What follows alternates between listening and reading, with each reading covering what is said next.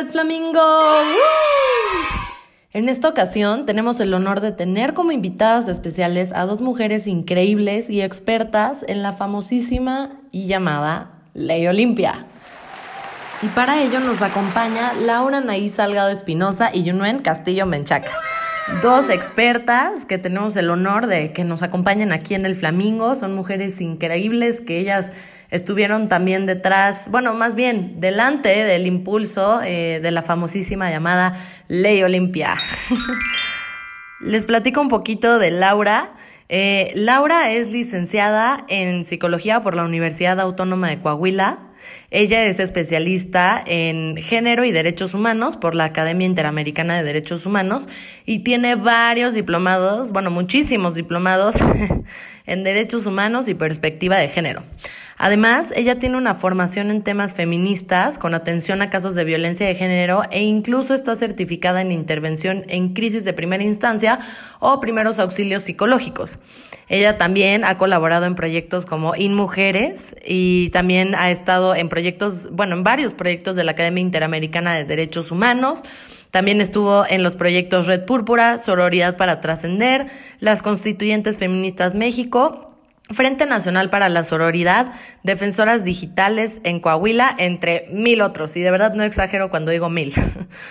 Y también, como mencioné, ella ha sido promotora de políticas públicas súper importantes, además de la ley Olimpia, también ella estuvo involucrada en la iniciativa 3 de 3 versus la violencia.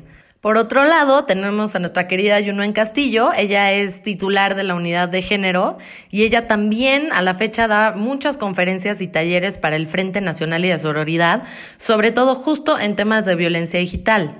A ella ha estado también estudiando en la Academia Interamericana de Derechos Humanos y, y trabajado para ella también. Y ella, aparte de todo lo anterior, también fue impulsora tanto de la ley Olimpia como de la iniciativa de ley 3 de 3 contra la violencia. Qué honor, de verdad, y qué orgullo que haya mujeres así que nos acompañen y que nos ayuden a dar voz a todas las mujeres que lo necesitan y que no tienen cómo hacerlo. ¡Bienvenidas! Hola, querida Andrea.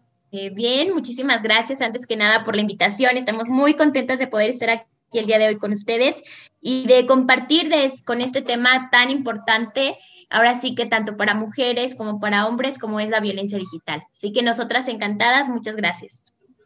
Oye, ya, en, ya vamos a tener otro capítulo para hablar de eso, porque ya en el puro currículum se nos fue todo el capítulo, oigan.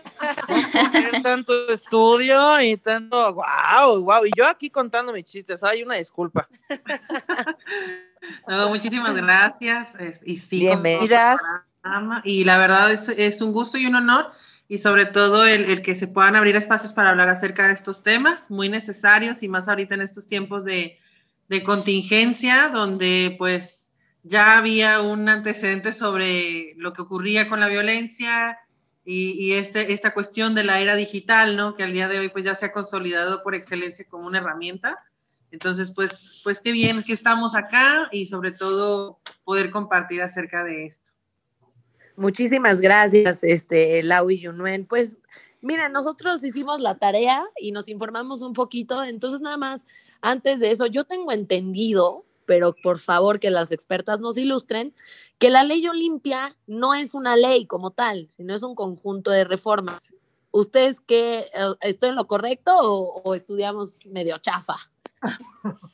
No, así es. Aquí es bien importante aclarar, digo, si bien se le ha conocido como ley Olimpia, eh, no es en sí tal cual una ley, sino es un proyecto de reformas a las que se ha denominado ley Olimpia. Y este paquete de reformas consiste precisamente en tres puntos. Uno, que implica una reforma a la ley de acceso a una vida libre de violencia para las mujeres y niñas para que conozca tal cual la violencia digital. Eh, desafortunadamente en muchos de los estados no estaba reconocida ni tipificada tal cual la violencia digital. Sí reconocemos lo que es la violencia física, patrimonial, obstétrica, violencia sexual, violencia feminicida, todos los tipos de violencia que nos señala la, la ley de acceso, pero la violencia digital tal cual no estaba dentro de esta ley. Así que esta es una de las reformas, de los cambios que impulsa la ley Olimpia eh, el segundo punto es una reforma al Código Penal para tipificar la difusión de contenido íntimo sin consentimiento. Eh, Igualmente, en muchísimos de los estados no estaba reconocido tal cual un delito el compartir contenido íntimo, es decir, tú podías compartir eh, contenido íntimo de alguna persona sin que ésta te diera el consentimiento y no pasaba absolutamente nada. Y el otro punto que implica este paquete de reformas es que se reconozca también en el Código Penal lo que es el ciberacoso. Si bien sabemos, eh, claro que ya está en, en nuestras leyes lo que es el acoso y el hostigamiento, pero no había nada tipificado en cuanto al acoso en espacios, eh, ahora sí que a través de las tecnologías de la información. Entonces, estos tres puntos son las tres reformas impulsadas por la Ley Olimpia, que es un paquete de reformas al que se le ha denominado Ley Olimpia. Y como podemos ver, realmente son tres puntos claves estratégicos, además de urgentes y necesarios para poder atender, sancionar y erradicar la violencia digital. Eh, como decimos, lo que no se nombra no existe y si no se le ponía ese nombre a violencia digital, si no comenzamos a visibilizarla, eh, pues es difícil que se le pueda dar solución y atención, ¿verdad? Por eso es muy importante ahora sí que eh, esta, esta ley, estas reformas para que realmente también se ponga atención a qué está pasando en los espacios, en las tecnologías de la información, en los espacios digitales, en donde también las mujeres y las niñas eh, somos muy vulnerables a ser víctimas de violencia. Se estima que el 73% de las mujeres ya se ha visto expuesta o ha experimentado algún tipo de violencia en línea. Estamos hablando que es un porcentaje muy alto, por lo que estamos totalmente convencidas de que este paquete de reformas es algo necesario. De acuerdo, Yunuen. Es literalmente un pack de reformas. Ah, te creas, claro que sí, comedia 24-7. el pack atacando al pack. Un pack de reformas. El pack vengador. El pack vengador, este es el verdadero pack. Ahí les va. Oye, Yunuen, muchísimas gracias. Mira, la verdad que acabas de mencionar, bueno, muchísimas cosas importantes, pero algo esencial, ¿no? O sea, mencionas como hay que nombrar las cosas para que existan, porque yo creo que antes, si te pasaba esto, a lo máximo que podías aspirar era un daño moral, ¿no? Por la vía civil. Pero ahora esto es, o sea, de la, el peso la ley cayó sobre estas personas porque en el código penal. ¿Qué tal eso? Está, oye, pero cuéntanos, por favor, ¿cómo empezó? O sea, porque, a ver, o sea, ¿cómo, cómo fue? O sea, tenemos entendido una historia por ahí. A mí me gustaría que, que tú nos la platicaras, que nos contaran qué pasó por ahí, qué fue, o, o Lau, no sé cuál de las dos nos quieran contar. ¿Cómo estuvo esta historia? ¿Qué impulsó este, este pack de reformas? Porque, sí, o sea, porque entiendo que los medios se van, eh, pues van eh, actualizándose y van moviéndose conforme pasan los años y supongo que pues la ley es la que va más atrás en la actualización y qué chingón que exista la ley Olimpia, pero pues justo queríamos saber la chisma. Sí, pásenos el chismón. ¿Qué pasó? Vas, compi. Ok, pues mira, esto surge eh, por allá del año 2014 con Olimpia Coral Melo Cruz, una mujer de Puebla que se difunde un video eh, con contenido sexual que en, en, este caso ella pues accedió a crear con su pareja y que estaba en esta en este entendido, ¿no? Que estaba, era, era un acuerdo entre, entre ambas personas. Resulta ser que esta persona, pues, toma la decisión de, de, de difundirlo a través de una serie de, de, situaciones y el punto es que ella, cuando se da cuenta de que está siendo viralizado su video a través de, primero, en el lugar en el que ella se encontraba, en Puebla. Entonces, ella lo que busca, pues es, pues lo primero que piensas, no, tengo que ir a denunciar, porque esto está generando un daño en mí. Y aparte, antes de todo esto, pues eh, la situación de culpa, de vergüenza, de sentir que, que iba a ser, que iban a pensar de ella, porque al final vivía en un pueblo muy este, chiquito, entonces también el, el hecho de sentirse estigmatizada por esta circunstancia. El punto es que eh, previo a la denuncia ocurren también cuestiones específicas en su historia que cuando ella las puede de viva voz, pues obviamente es muy desgarrador pensar que si bien el hecho de, de, cómo la violencia nos puede atravesar a, atrás, eh, en este caso, cuando bien lo decía Yunuencia, es algo que nunca se ha notado. Entonces, en este caso, para que ella acudiera a denunciar, tuvo que pasar por sentirse, como les decía, culpable, eh, pensar en el suicidio, intentarlo, eh, tener miedo de que se enterara su familia directamente, se entera su familia y aquí es donde ella nombra precisamente esta situación sobre ese primer momento de solidaridad que vive a través de su madre, quien lejos de juzgarla, lo que le dice es que pues eh, todos, todos, todas cogemos, solo que ahí te ven hacerlo. Y eh, todas, o sea, el punto fue que eh, era normalizar esto, ¿no? O sea, el daño era que alguien tomó ese contenido. Entonces, en ese primer acto de sororidad, ella recibe precisamente apoyo, ese respaldo tan importante pues de su familia. Y ahora viene otra segunda lucha, que es el, ahora voy a denunciar. Y en esa denuncia, pues, ¿qué es lo que ocurre? Se topa con un eh, ministerio revictimizante, con un ministerio indolente, que lejos de ayudarle y darle apoyo y, poder brindarle las herramientas para generar una denuncia, eh, la, eh, pues le estigmatizan, se burlan de esto y le dicen así como de que, pues es que te hizo algo, te, o sea, como que, ¿y qué? ¿Y tú por qué grabaste esto? Todos esos constructos que hemos escuchado y conocemos, Olimpia se tocó con ellos. Y como que de alguna manera, como siempre lo logra la sociedad y el gobierno, le encontraron la forma de echarle la culpa a ella, ¿no? Pero, así totalmente. Entonces, ahí es donde empieza también una lucha por el reconocimiento de, de este delito, de que ella maneja esto, ¿no? De que lo virtual existe, lo virtual es real, daña, y que no es porno ni venganza. Digo, al final ella fue un acuerdo que tenía con su pareja se traicionó la confianza, ¿no? Así es, entonces eh, el punto también es que se empieza a unir a otras compañeras y es cuando crean el Frente Nacional para la Solidaridad, el cual lleva ya trabajando desde ese 2014, que fue todo un proceso también, y en el cual pues se han encontrado a otras compañeras de lucha y con ello pues no solo para que en Puebla ocurriera esto de reconocer la violencia digital, sino en más estados de la República. Pero eso fue, de primera instancia, ella vive esa situación de violencia y a partir de eso se da cuenta de las lagunas y de las fallas y que no solamente le cae el 20 de que ella, sino cuántas mujeres más estaban en la misma situación. Entonces ahí es donde empieza y, y, empieza el Frente Nacional para la Sororidad y ya después vendrá el proyecto de defensoras digitales en cada estado de la República.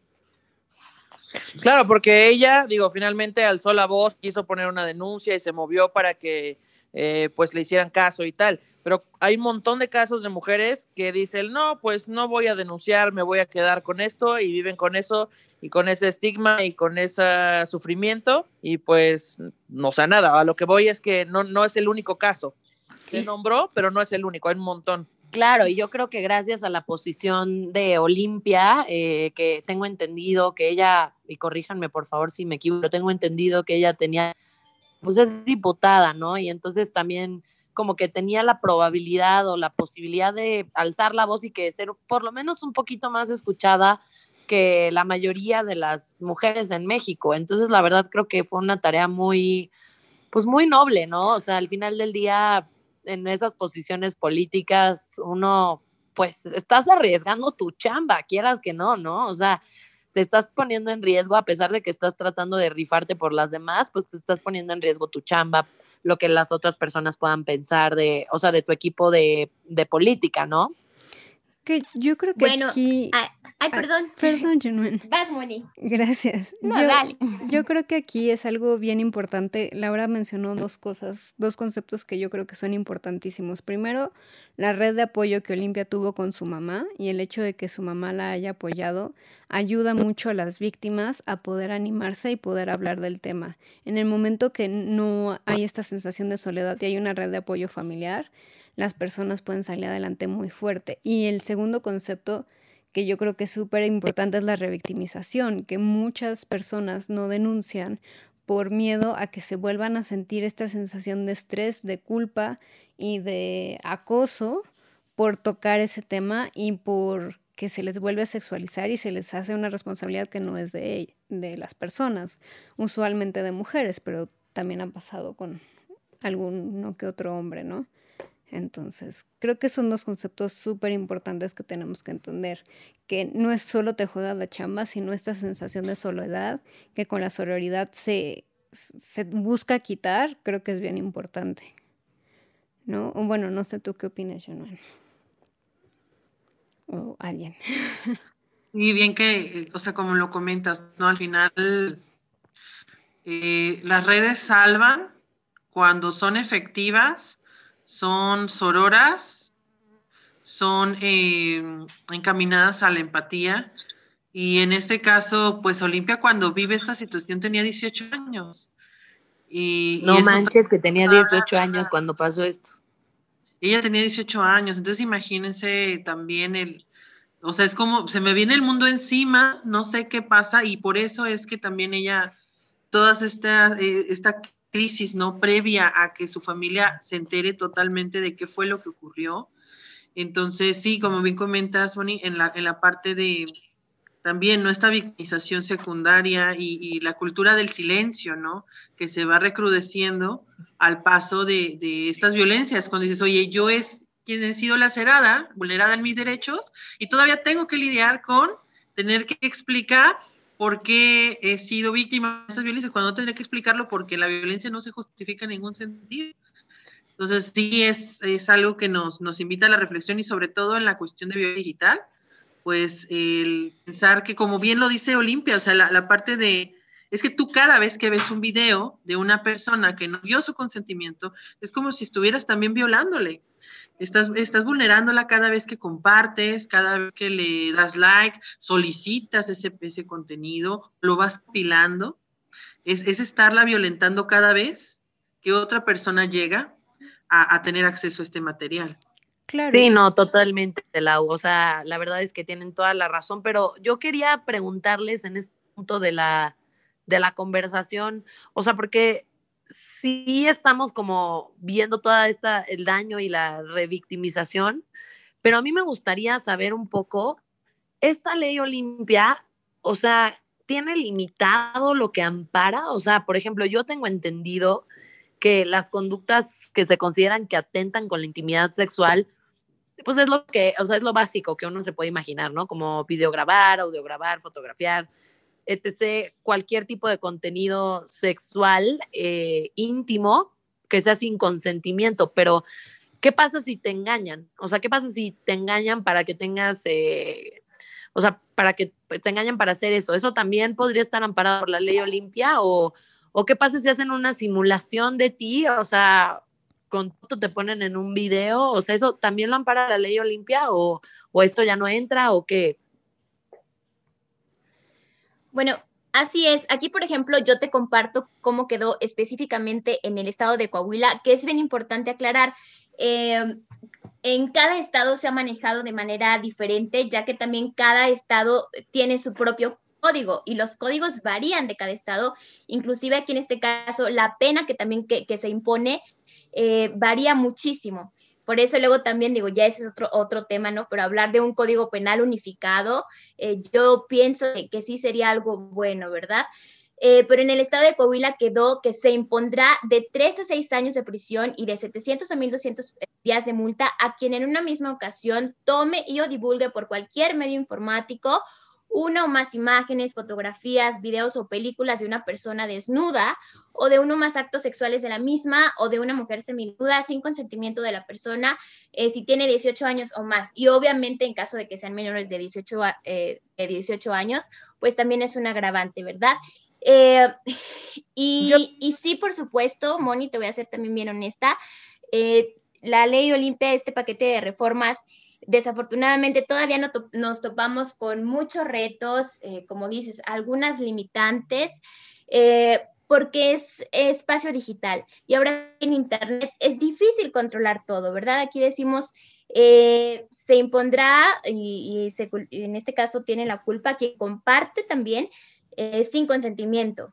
Pero en, en redes, ¿cómo podemos controlar ah. quién está compartiendo y si sabes si, era con consentimiento o sin consentimiento el contenido que se está compartiendo? perdón, es, algo muy complicado. Sí, perdón que interrumpa, justo, justo te interrumpo, perdóname. La verdad es que es porque tengo, yo tengo esa duda, ahorita que estaban hablando de, las, de, lo que tendría que tener la ley o la reforma, que fuera algo efectivo.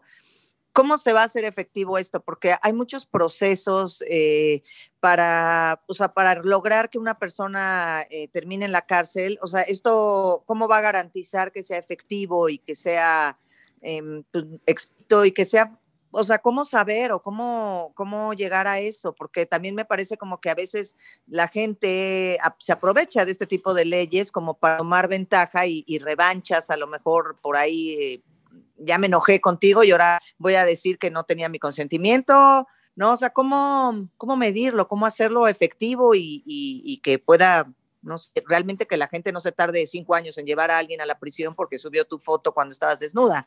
¿O cómo aseguramos que sí hubo consentimiento, no, Diana? Así es. Aquí, aquí ya se las pusieron complicada, mi No, es que yo sé, realmente es un tema muy complejo, es un tema muy complicado y les voy a ser bien honesta. Nos seguimos topando con que nosotras acompañamos a chicas, a mujeres que están siendo víctimas de violencia digital y en misma fiscalía no saben realmente todavía cómo manejar asuntos y cómo abrir carpetas de investigación que sean por violencia digital. Eh, de hecho, nos seguimos topando, eh, decimos, bueno, queremos abrir carpeta y venimos a denunciar porque se compartió contenido íntimo sin consentimiento. Y la mayoría de las veces no pasa por violencia digital, sino que se abre carpeta de investigación por amenazas por acoso, pero no, no lo tipifican tal cual como ciberacoso, como violencia digital, porque todavía existe mucho desconocimiento por parte de nuestras autoridades y de, de autoridades en partición de justicia que no saben realmente cómo manejar casos de violencia digital. Entonces, sí nos enfrentamos a un, a un reto grandísimo. Ojo, no quiero sonar optimista, ¿verdad? Ya el hecho de que se haya aprobado el paquete de reformas de la ley Olimpia es un paso muy grande, pero ahora tenemos que centrarnos también en la aplicabilidad. Ya, ya se aprobó, ya pasó, ahora bien, ¿cómo vamos a aplicarla? Y para eso debe de ser un trabajo en conjunto de todas y de todos, eh, fiscalías, MPs, autoridades, eh, sociedad, colectivas, porque es mucho trabajo de concientización, de sensibilización, y ahora sí que nos toca a todas y todos, ¿verdad? Claro, eh, o sea, claro, como, como todas las cosas nuevas, hay que empezar a hablarlas, a que todos se acostumbren, a que los procesos vayan dando y sobre la marcha iremos aprendiendo. Ahora, tengo otra pregunta. Esta ley, esta, esta ley solamente aplica para mujeres o también puede haber el caso de que llegue un hombre y diga, ¿sabes qué? Pues también se filtró un video que yo no quería sin mi consentimiento, etcétera. Alguien traicionó mi confianza. También pueden parar a alguien si es hombre. Y mi otra pregunta es si también incluye mujeres trans, eh, así. Claro, claro, tendría que ser así. Es para, es para todos, todas y todes, porque al final cuando se hace la, esa es una de las líneas, la perspectiva de género, la perspectiva de, o el enfoque de derechos humanos. Y entre eso está precisamente el que se habla de persona. Entonces, eh, obviamente sabemos, ¿verdad?, que preponderantemente estas violencias o estas expresiones de violencia digital ocurren preponderantemente a niñas, adolescentes y adultas. Pero en el caso de que fuesen hombres, también eh, pueden tomar cartas en el asunto y poder utilizar este paquete de reformas. Ahora también retomando con respecto a lo del el engaño, tanto que una persona me engañe para obtener contenido, es lo, es lo que más, es que hay violencias ahora sí que online, offline, ¿no? Entonces, también no todo el contenido íntimo que encontramos en la red es porque se dio en un entorno, por ejemplo, de pareja y pareja heteronormada ¿no? O sea, puede darse inclusive hasta que alguien, hemos tenido casos de una persona que tomaba videos en un centro comercial o que tomaba fotos en el súper a mujeres que eh, se tenían un escote o con una falda o por debajo, que son estas violencias también, ¿no? En los espacios públicos y también puede ocurrir en el privado. Ahora, en el caso de también eh, al final el punto clave es el consentimiento. Es como, se los pongo en un ejemplo. Tú accedes a ir a una cita con una persona. Ya cenaron muy paique, eligen irse al motel o al hotel o a la casa. Van hasta ahí, estás eh, tú desnuda, eh, desnudo, y en ese momento dices, ¿sabes qué? Ya no quiero, no quiero tener relaciones contigo. Entonces, el punto es aquí el consentimiento, y puede ser desde que ya mandé mi foto o estoy generando el, contenido y digo, sabes que yo ya no quiero, o sea, no, no, pues sí, no me interesa realmente hacer, que es parte, por ejemplo, de lo que ocurre a diferencia con OnlyFans, que tú ya desde el momento en que subes el contenido, ya estás eh, dando los términos de usos y servicios de la plataforma. Y ya se vuelve una situación más complicada que ya pues no entraría ahí ley Olimpia, sino eh, esta ley sobre uso de la imagen. Entonces, cambia ahí bastante el, como que la, el discurso y todo, pero el consentimiento puede ocurrir de denuncias falsas, sí, pero es muy, muy mínimo y al final creo que en lo que llevamos trabajando casos, eh, hemos tenido la experiencia de que muchas mujeres, inclusive quienes se han acercado a, esta situación de violencia digital por difusión de contenido íntimo, a veces ni siquiera a veces hasta hacen otra cuenta y lo entendemos porque tienen miedo de, que mostrar esta parte, ¿no? Y esta vulnerabilidad y, todo lo que eso conlleva, ¿no? Pero sí, o sea, hay muchas situaciones y que de, como bien dice también el frente, pues la, ley Olimpia no es la panacea, pero no es, más que un texto, es una causa y, pues tiene todo para poder eh, ser complementada y poder tener varias áreas como, análisis. Es como esto, es como la, analogía de la taza de café, ¿no? Eh, tú puedes decir que no quieres una taza de café cuando te la ofrecen o cuando ya te la estás tomando, cuando ya te la sirvieron, cuando ya lo tienes adentro, incluso puedes decir, ¿sabes qué? Ya no quiero este café. Entonces, pues siento que de eso va el consentimiento un poco. Y sobre lo de OnlyFans, eh, claro, entiendo que eh, quien sube contenido a la plataforma como una plataforma normal, como el resto de las plataformas, pues está consciente de que eh, está dando autorización de que, esta, de, que este contenido está ahí arriba. Sin embargo, pues como el Internet es tierra de nadie, también hay banda que dice, ah, sí, pues yo pagué por tu OnlyFans, pero ahora lo voy a difundir en otras plataformas. Eso más bien se ve con otra sección de la ley o también lo, se, puede meter ahí un poco su cuchara la ley Olimpia. Eh, ahí, digo, sí te, vamos a ser bien honestas, todavía es un tema en el que estamos trabajando, que estamos analizando, inclusive esta plataforma de OnlyFans todavía tiene eh, muchísimas eh, lagunas y puntos que debemos de, resolver y sí se presta, se presta mucho también a, poner, a orillar a las mujeres también en espacios de vulnerabilidad, porque si bien estás autorizando y tú misma estás compartiendo tus fotografías por un costo, ¿verdad? Eh, vaya, hay mucha también desconfianza en esa página. También cómo controlas que realmente sean mayores de edad. Eh, se ha, han dado algunos casos que a partir de la página eh, comienzan aparte a ser víctimas de ciberacoso, de que, oye, bueno, si me mandaste tu foto, pero ya tengo tu nombre, tengo tu cuenta y que aparte comienzan a, a, acosarlas a través de esta página. Entonces, híjole, tenemos mucho terreno todavía por trabajar, por investigar, por analizar, para que eh, toda la cuestión en materia de violencia digital realmente podamos crear cambios de manera sustantiva. Gracias, mi querida Jun, pero... Internet es un mundo. Sí, justo, mi Jun. O sea, pero ¿sabes qué te quería preguntar? O sea, asumiendo lo peor, que te pase, o sea, que ya subiste a tu OnlyFans y efectivamente alguien lo agarró sin tu consentimiento y lo difundió, yo tengo entendido que sí podrías usar la ley Olimpia para defenderte, ¿no? ¿O no? ¿O qué otra sería? Eh, pues en teoría sí, pero ahí, ahí te eh, desconozco tal cual cómo esté también redactado al momento que tú te das eh, de alta y accedes y otorgas tu consentimiento en esta página de OnlyFans. No sé cuáles son los términos que una, al darse de alta, estés aceptando. Entonces, por ahí debe de estar eh, muy, muy claro, ¿verdad? No, no sé cómo lo, lo, lo, estén manejando. Entraría más en la de propia imagen y así tiene más operabilidad en cuestión de plataformas como OnlyFans. Eh, el punto clave es esto del consentimiento. Sería en caso de ciberacoso, la cuestión de que estés recibiendo eh, que, que, una persona te esté cuestionando o que esté en algún espacio de, de de tus redes, eh, pues ahora sí que ahí, eh, no sé, coaccionándote o buscando obtener algún otro beneficio. El punto es que entraría ya más para esta cuestión sobre la imagen, porque al final está habiendo un intercambio, ¿no? Tú me das eh, dinero a través de esta suscripción y yo genero este contenido que tú estás comprando y el punto es que tú lo estás comprando, tu usuario.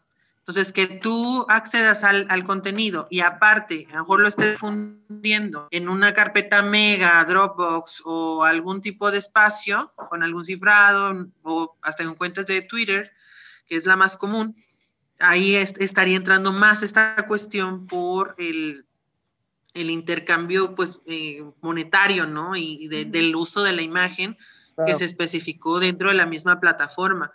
Pero en sí sería más, sí, en este caso es que esta persona, como cualquier cliente, oye, está transgrediendo mi línea de lo privado cuando hicimos un acuerdo en lo público. Entonces, en este caso, pudiera yo utilizar.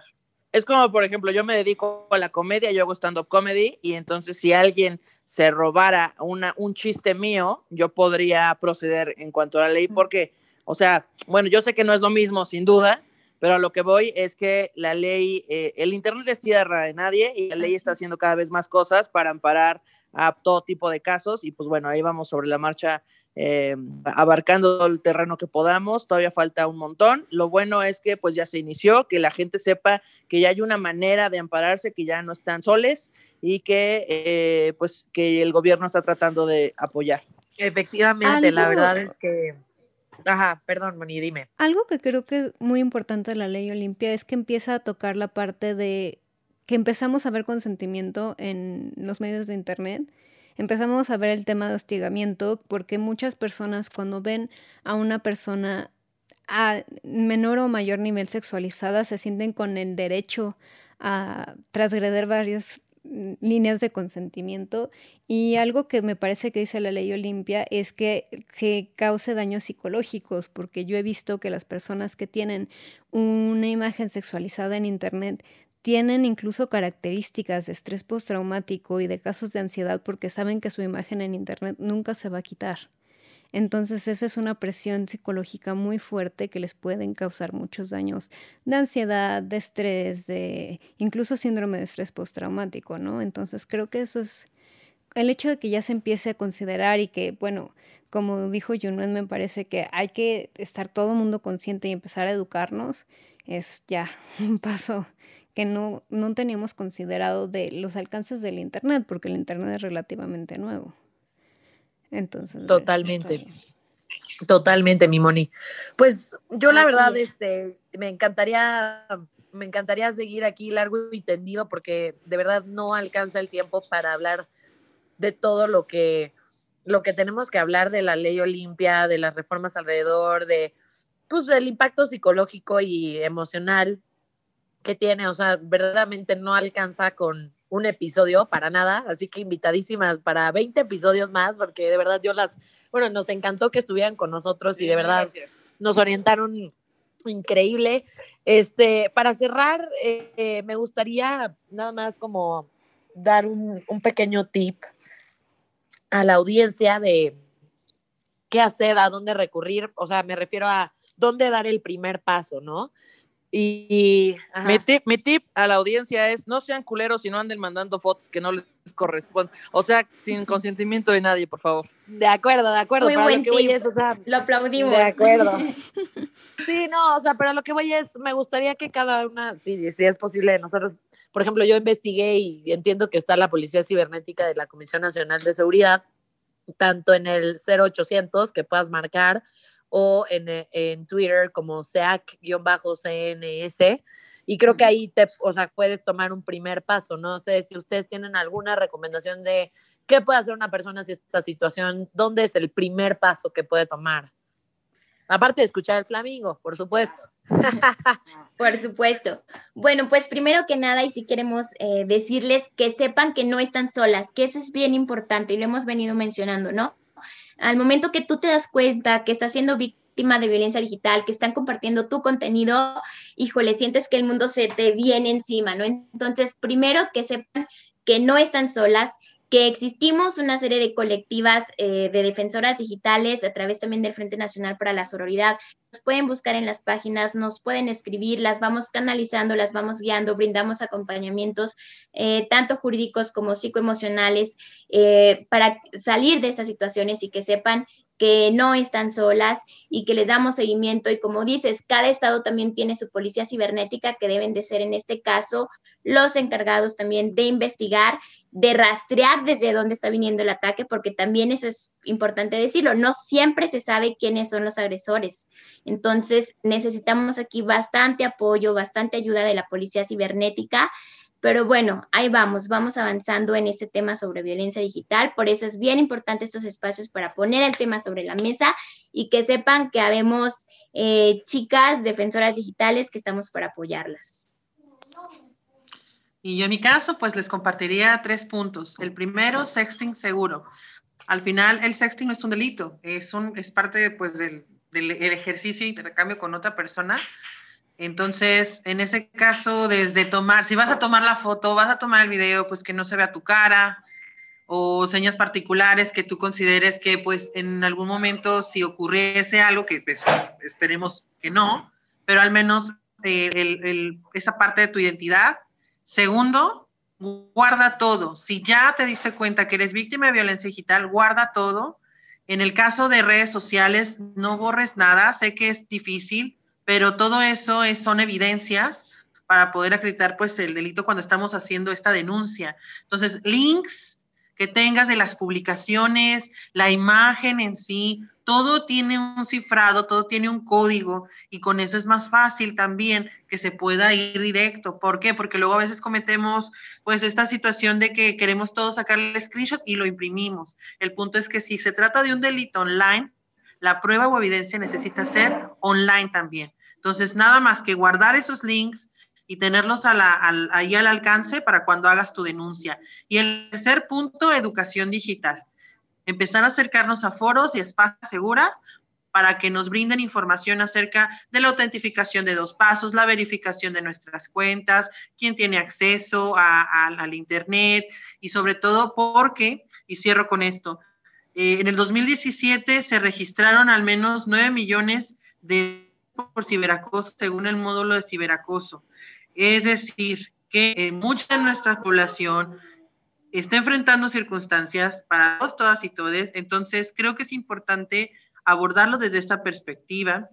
Y yo creo que, bueno, el bonus nada más es, si tú te vuelves la red inmediata de apoyo de una persona que está viviendo violencia digital, ten los oídos más amplios que tu boca, porque lo que se necesita es la escucha empática antes que dar cualquier consejo, mejor vamos a escuchar qué es lo que está pasando y al final es que yo viva violencia digital no me hace ser una persona inhábil para tomar decisiones. Estoy viviendo una crisis y esta es una transición. Entonces, escúchame y retroalimentame en el sentido de qué podemos hacer porque estamos juntos, juntas y juntas. Nada más. Y ya de ahí se derivará a las otras acciones. Ay, oigan, yo estoy muy conmovida, la verdad, este, cuando algún tema me impacta y del cual no sé mucho, pues quiero la verdad quedarme callada. Entonces, para mí fue un regalo que hayan estado aquí en The Red Flamingo y un honor compartir con ustedes porque se necesita ser muy valiente, se necesita tener mucho valor. Eh, para poder este, empezar una lucha como esta, que creo que es, híjole, es titánica, pero qué padre que exista ya ahorita estas modificaciones, que existe este nuevo, el Recontrapac, qué bueno que exista para que pues cada vez vayamos haciendo más conciencia con, con nosotros mismos de que estas cosas no deberían existir ni siquiera. O sea, pero como la gente es bien kool pues ni modo, a los apes, no queda de otra. Muchísimas gracias. Muchas, muchas Muchísimas gracias, Yuen y Lau. Muchísimas gracias a las dos, de verdad. Hicieron una increíble participación en el Flamingo, nos dieron unos consejos que yo en la vida he leído en ningún lado y eso que me puse a investigar. De verdad, muchísimas gracias. De parte de todo el equipo les damos las gracias y esperamos tenerlas pronto de nuevo por aquí. Se ve que vamos a tener información con ustedes hasta cansarnos, entonces por favor, este es su casa, este es su podcast, nosotras encantadas. Sí, muchas gracias. Ustedes invítenos, ahora sí que ustedes en rana y nosotras saltamos, puestísimas que temas hay muchos y así que nosotras en la mejor disposición. Eso sí, las vamos a invitar con consentimiento, porque es algo que aprendí el día de hoy. excelente, excelente. Primer paso, muy importante. Gracias, Moni. Gracias, muchas gracias. A ustedes, muchas gracias.